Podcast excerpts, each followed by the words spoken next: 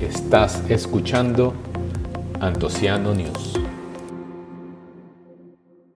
Bienvenidos a Antociano News, una sesión semanal en audio y video con una selección de las noticias más importantes del mundo del vino.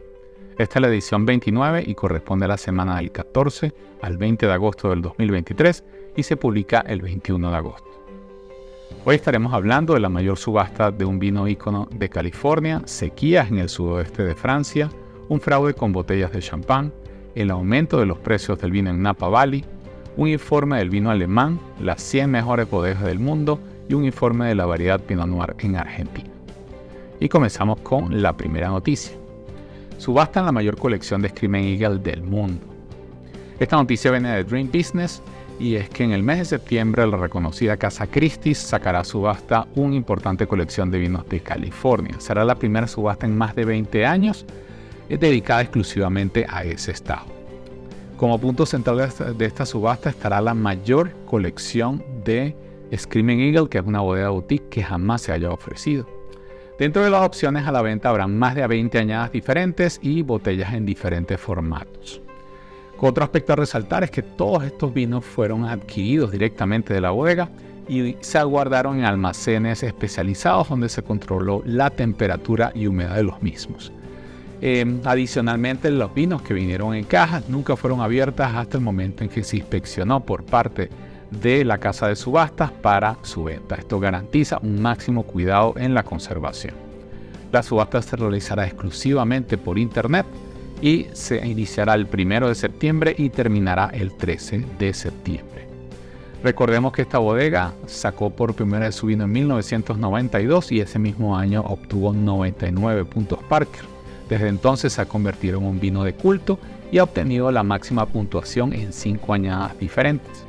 Solo se vende mediante una lista de clientes registrada y solo elaboran 500 cajas por año. Siguiente noticia, la sequía causa pérdidas masivas en el suroeste de Francia. Y eh, esta noticia viene de la Revue du Vin France y es que en el suroeste de Francia, específicamente en la zona de los Pirineos, están sufriendo una fuerte sequía desde hace tres meses. Esto tendrá como consecuencia lo que se puede considerar la cosecha más baja de su historia. Los datos muestran que la cosecha alcanzaría los 400.000 hectolitros, bastante bajo comparado con 550.000 litros del año pasado y 750.000 hectolitros de hace 10 años. Esto equivale a 20 hectolitros por hectárea y esto representa una caída del 33% con respecto a los 30 hectolitros que solían obtener cada año. Los viticultores consideran que esto no es algo puntual y que va a seguir empeorando principalmente por el calentamiento global. Los viticultores consideran que para tratar de enfrentar la situación, eh, sus opciones son trasladar los viñedos más cerca de la montaña, ensayar con otras variedades o incluso cambiar de cultivos. Siguiente noticia, posible fraude con 1.8 millones de botellas de champán. Esta noticia viene de Telegraph y un conocido productor ha sido acusado de sacar al mercado 1.8 millones de botellas de champán falso. La acusación ha sido realizada contra el productor Didier Chopin y la denuncia ha sido presentada por uno de sus em, ex empleados que indica que fue despedido por hablar del tema. Dentro de la denuncia mencionan que se elaboraron casi 2 millones de botellas de champán falso utilizando vinos de otras partes de Francia e incluso de España e inyectando gas carbónico.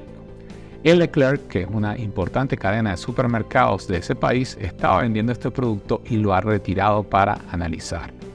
El Ministerio Público de Reims está esperando los resultados de estos análisis para realizar eh, acciones y tomar acciones contra esta bodega. Les estaré compartiendo detalles en futuras ediciones. Siguiente noticia, el precio promedio de una botella de vino de Napa alcanza los 100 dólares. Esta noticia viene de Dream Business y es que acaba de ser publicado el Directo Consumer Report del año 2023 y en él se encuentran eh, datos interesantes para compartir, sobre todo relacionados con incrementos de precios. Entre los datos está que el precio promedio de una botella de Napa Valley alcanzó los 108 dólares. Esto es un incremento de 17 dólares con respecto al año pasado y en porcentaje representa un aumento del 19%. Es la primera vez que el precio promedio de una botella de esta zona supera los 100 dólares.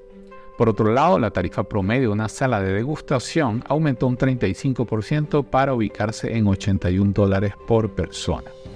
Su vecina Sonoma tiene precios más bajos, con un monto promedio por botella de 57 dólares y un precio promedio por degustación de 38 dólares por persona. Otro dato interesante es que las ventas directas al consumidor ya llegan al 75% de los ingresos y esto es algo interesante porque hace una década era alrededor de la mitad de los ingresos. Importante mencionar que este reporte sale por primera vez de la mano del First Citizen Bank, luego de la quiebra del Silicon Valley Bank en marzo de este año. Siguiente noticia, informe anual del vino alemán.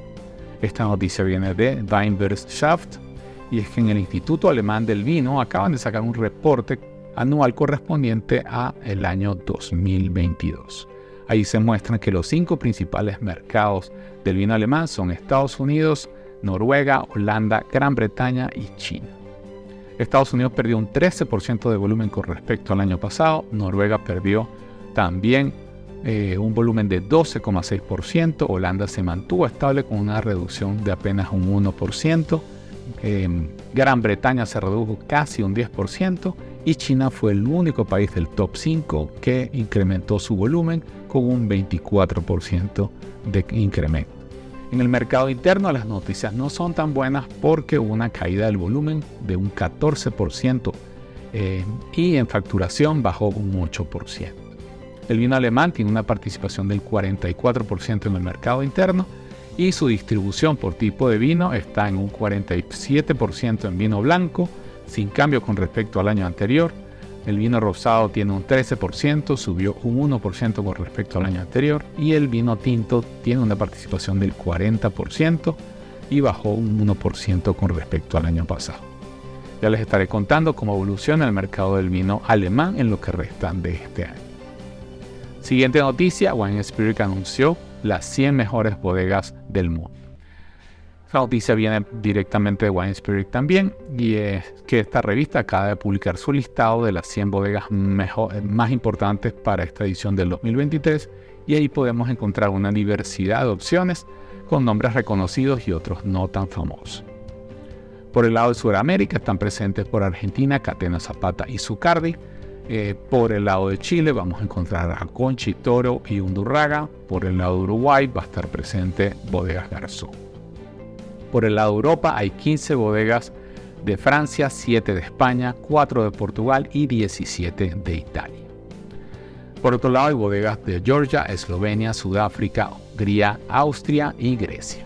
Completan la lista 36 bodegas de Estados Unidos.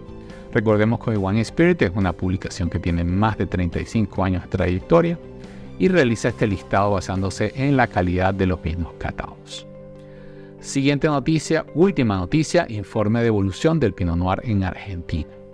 Esta noticia viene de Enolife y a propósito del que el pasado 18 de agosto se celebró el Día del Pinot Noir, el Instituto Nacional de Vitivinicultura ha sacado un informe con los datos que representa esta variedad para los vinos argentinos. Las cifras del informe cubren hasta el año 2022 y les comparto algunos datos relevantes. Por ejemplo, la superficie cultivada de esta variedad es casi 2.000 hectáreas, esto representa tan solo el 1% del total de la superficie cultivada en ese país. Está en el puesto 17 de todas las variedades cultivadas y en el puesto 9 de las variedades tintas. Aquí estamos hablando de que, está, de que a pesar de que su presencia es pequeña en el país, está presente en 15 de las 19 provincias de Argentina y Mendoza es la provincia líder con un 73% de la superficie cultivada en ese país. Por último, el consumo interno de esta variedad ha crecido más del 100% desde el año 2013. Recordemos que esta variedad es bastante difícil de cultivar y de vinificar y gracias a ella se producen vinos muy reconocidos en países como Francia, Estados Unidos, Argentina, España, entre otros. Con esto hemos terminado la edición número 29 de Antociano News y te quiero dar las gracias por tu sintonía. Recuerda que los enlaces de estas noticias están disponibles en mi sitio web antociano.net y adicionalmente hago una selección de noticias extras que comparto de manera exclusiva por correo y por WhatsApp. Te invito a que me ayudes a llegar a más personas y esto lo puedes hacer con una valoración de 5 estrellas en el podcast o con un like y suscripción en YouTube. también te invito a seguirme, seguirme en mis redes sociales, Twitter, Facebook, Instagram, TikTok, Vivino o cualquier otra. Vas a encontrarme como Antociano. Será hasta la próxima edición y deseo que el buen vino te acompañe siempre.